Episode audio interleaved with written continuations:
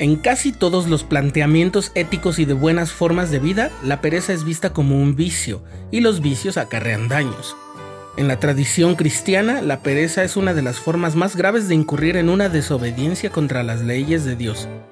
Es muy sencillo entender en qué consiste ser perezoso. Tan sencillo como decir que toda persona que en lugar de trabajar, esforzarse, ser productivo, aprovechar su propia fuerza en favor de sí mismo y de los demás, prefiere la comodidad, el placer y un estilo de vida que no exija esmero, es una persona perezosa.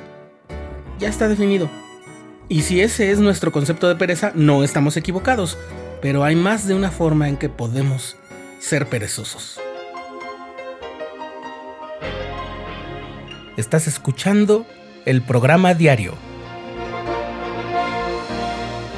presentado por el canal de los santos de la Iglesia de Jesucristo de los Santos de los Últimos Días.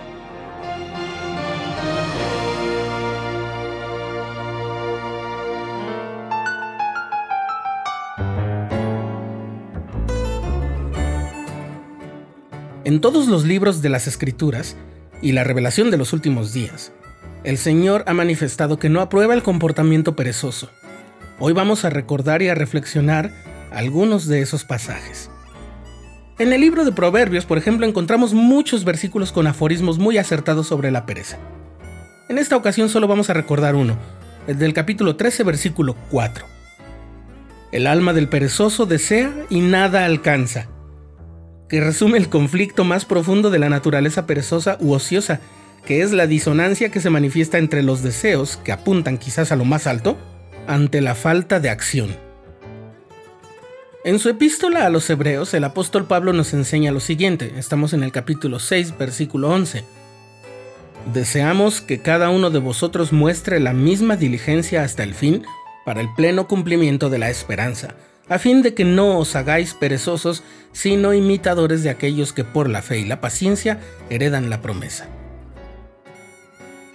El filósofo griego Aristóteles decía que para poder desarrollar una virtud eran necesarios buenos ejemplos y mucho ejercicio.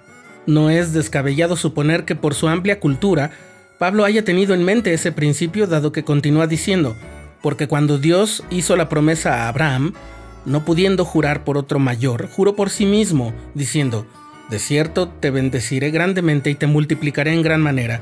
Y habiendo esperado con gran paciencia, alcanzó la promesa. Y así el apóstol Pablo consignó un gran ejemplo, el de Abraham, para que lo imitemos en su paciencia y también en su perseverancia. En la segunda epístola de Pedro, el primer capítulo, dice, vosotros también, por esto mismo, poned toda diligencia en añadir a vuestra fe virtud, y a la virtud conocimiento, y al conocimiento templanza, y a la templanza paciencia, y a la paciencia piedad, y a la piedad afecto fraternal, y al afecto fraternal amor. Porque si en vosotros están estas cosas y abundan, no os dejarán estar ociosos ni sin fruto en cuanto al conocimiento de nuestro Señor Jesucristo. Es decir, todos los sentimientos que nos unen a Dios y todos los buenos sentimientos que nos unen a nuestros hermanos, que son también hijos de Dios, se deben traducir en actos, en obras, en todo lo que es opuesto a la inactividad, a la pereza. Cuando predicó a los pobres de Antionum sobre el cerro Onida, el profeta Alma en el libro de Mormón se refirió a la ocasión en que los hijos de Israel fueron mordidos por serpientes venenosas. Por mandato del Señor, el profeta Moisés labró una serpiente de bronce y dijo que quien volteara a verla sanaría de las mordeduras, pero muchos no quisieron hacer esto tan sencillo y murieron. En el capítulo 33 de Alma dice, Oh hermanos míos, si fuerais sanados con tan solo mirar para quedar sanos, ¿no miraríais inmediatamente? ¿O preferiríais endurecer vuestros corazones en la incredulidad y ser perezosos y no mirar para así perecer? Esa es quizás la mayor de las perezas, la incredulidad, la que nos quita las ganas de orar, de leer, de meditar. Es una pereza similar a la de tener agua para saciar nuestra sed y no beberla. Así de absurda y destructiva puede ser la pereza. En varios lugares de doctrina y convenios el Señor advierte contra la pereza y la ociosidad, pero quizás esta sea la forma más dura en que describe la pereza tiene que ver con no querer ejercer el albedrío, que es el poder que tenemos para actuar por nosotros mismos. En la sección 58, el versículo 26, dice, no conviene que yo mande en todas las cosas, porque el que es compelido en todo es un siervo perezoso y no sabio, por tanto no recibe galardón alguno. Para el Señor la pereza no es solo evitar el trabajo físico, sino dejar que se actúe sobre nosotros sin poner en acción nuestras propias capacidades. Así cobran una mayor dimensión pasajes como el de la sección 68 en el versículo 31. Ahora yo, el Señor, no estoy bien complacido con los habitantes de Sión, porque hay ociosos entre ellos. Y en la sección 107, el versículo 100, dice, el que sea perezoso no será considerado digno de permanecer.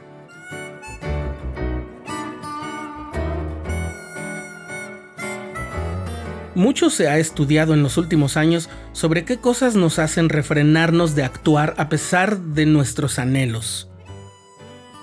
El aplazamiento y la procrastinación no son solamente tendencias de carácter que nos hacen tropezar en pecados de omisión.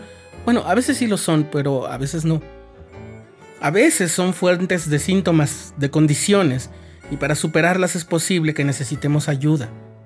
Aún así, y aunque no seamos culpables de esas condiciones, tenemos el poder de hacer cuanto esté a nuestro alcance por cambiar esa parte de nuestra naturaleza imperfecta.